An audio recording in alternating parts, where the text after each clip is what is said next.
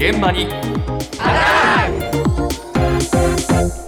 今朝の担当は田中ひとみさんです。おはようございおはようごます。ざいます。えー今週火曜日のズームアップのコーナーで、はい。日本郵便とヤマト運輸が協業するというニュースを取り上げていましたけれども、あー取り上げましたよはい、えやはり人手不足の問題で悩む物流業界では、とにかく様々な変化が起こっているようです。はい。まず最初の変化は、あのアマゾンの配送ですお。、何がありました？はい、実はアマゾンの配送は今いろんな方が担うようになっていて、ええそのお一人、普段は江東区で写真展、フォトショップダイヤを営む鈴木義明さんにどう関わっているのか伺いました。週に2回だけ運動の形でやってるんですよ。町内会の近隣で午前中1時間半ぐらいやって、午後にまた1時間半ぐらいやるって形ですよね。いや、もうほとんど頭の中にね、地図が入っちゃいましたから、右回りでこういうふうに行ってっていうふうにやってますから。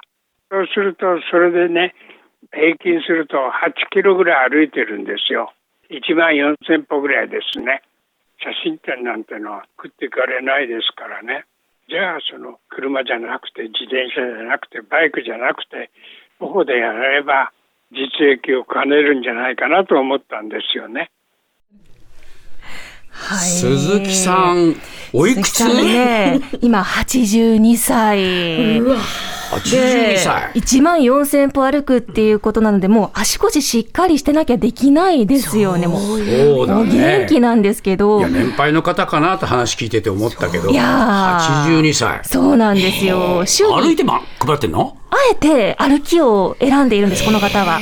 週に2回ですね、本業の写真展をやりつつ、えー。比較的ご近所のお宅に Amazon の荷物を届けているそうなんですよ。はい。で、あくまでも鈴木さんのケースなんですが、朝10時前ぐらいに30個から50個ほどの荷物がおえ店の方に、届くの？届くんです、ええで、それを午前と午後に分けて、歩いて運動がてら配達しているということで、はい。へえで道もよくご存知なんですよね。40年以上写真展をこの場でやってますので。時間があんだな。時間もありますし、もう宛名を見るだけで、あ、あのお宅のどこの。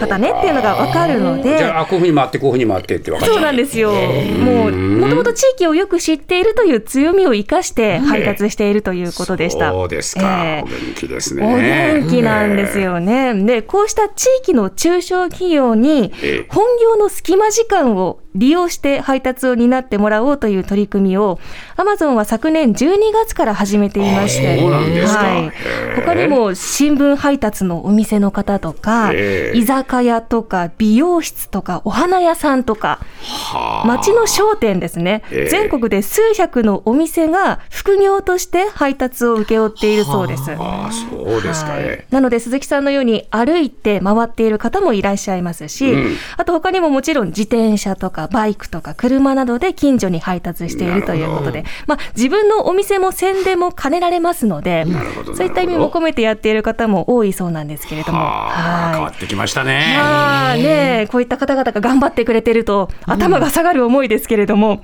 物流変化のもう一つ、今度はタクシーでええ人も荷物も掛け持ちして運ぼうという動きも出てきていますほうほう。岡山県のタクシー会社、双葉観光運輸の専務、頼正健志さんに伺いました。タクシーでお客さんを乗っけて行った帰りに、レンコン積んで 帰ったりとか、人乗せて行って、帰りに、まあ、野菜のあの直売所間を品物輸送とかね、いう感じですかね。なんていうかな、田舎だから、お客さんっていうと病院の送迎が主なんですよ。と、まあ、買い物客かな。過疎地からのね、そんなお客さんばっかりだから、時間が決まるんですよ、大体。9時半頃から大体1時過ぎぐらいまでが、ちょっとタクシーが忙しい。で、2時ぐらいからもう電話もないような状態が続くから夕方まで。その間に運転手さんはもうぼーっとしても退屈でしょう。まあ体も動かしてもらわんと健康状態もね、あれだから、まあちょっとこう、運転手さんに仕事つけて、もう多い時は週に2回ずつぐらいかな。タクシーで荷物を運ぶんだ。そうなんです、うんうんうん。人も荷物も掛け持ちで、うん。お客さんを降ろしたついでに、近くの直売所によって野菜を積み込んで、ええでそれを今度は倉敷市とか笠岡市の直ず直売所まで届けると。なのでこちらは個人のお宅への輸送ではないんです。ええ。地元の JA の依頼を受けて、岡山市県内のまあ、直売所から別の直売所にレンコンとか桃を積んで運んだりとか、あとお米をスーパーに運んだりするそうです。で例えば5人乗りのタクシーだと、ええ。乗客がいない場合ですね、ええ。最大220キロ積めるそうなの結で構、詰めますよね。結構トランクいっぱいに詰めるそうなんですよね。なので、20キロのお米を10袋トランクに乗せてスーパーに運んでいくこともできますし、そうなんです。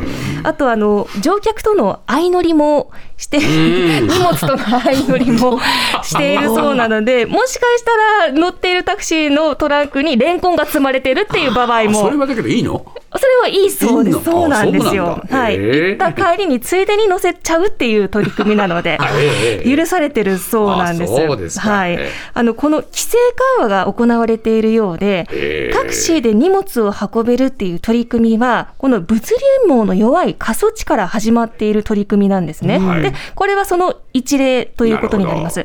そして実は今月30日にはええ、ついに全国でこの規制が緩和されますので、なるほど、なるほど。今後これ広がるな、これ。この辺でもですね、そうですね、ええ東京とかでも乗り込んだタクシーがさっきまで野菜積んでたみたいなことがあるかもしれないと、ねはい、そういった取り組みが始まるそうなんです。はい。